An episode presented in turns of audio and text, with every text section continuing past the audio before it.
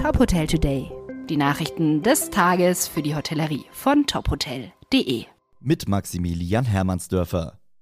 Im Hotel Der Blaue Reiter in Karlsruhe arbeiten die Mitarbeiter seit Januar nur an vier Tagen, an drei Tagen haben sie frei.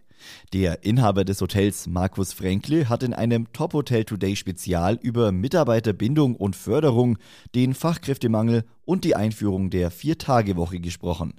Er sieht dabei einen entscheidenden Vorteil. Der Vorteil ist ähm, ausgeruhte, konzentrierte Mitarbeiter, die meiner Meinung nach motivierter an die Arbeit gehen, wenn sie wissen, dass sie in vier Tagen ihre Arbeit machen und drei Tage äh, frei haben. Und ich glaube auch, dass nicht nur wir diesen Weg gehen, sondern einige andere Kollegen in Zukunft auch.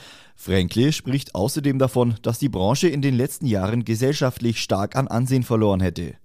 Er ist sich allerdings sicher, dass genau jetzt der richtige Zeitpunkt sei, um eine Ausbildung in der Branche zu absolvieren. Das komplette Interview mit Markus Frankli hören Sie auf unserer Homepage oder in Ihrer Podcast-App.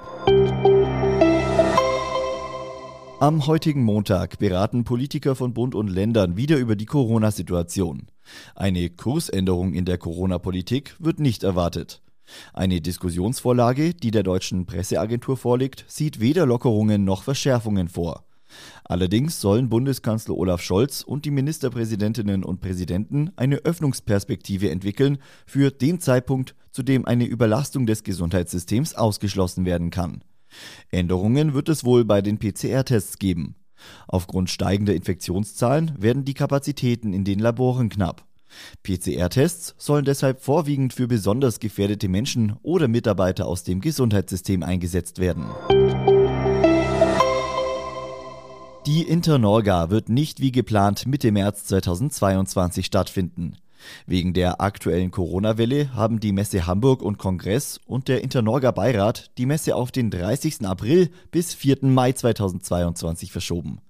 Bernd Auf der Heide, Vorsitzender der Geschäftsführung Messe Hamburg und Kongress, sagt, das Bedürfnis der Branche, sich endlich wieder persönlich zu treffen und auszutauschen, ist sehr groß.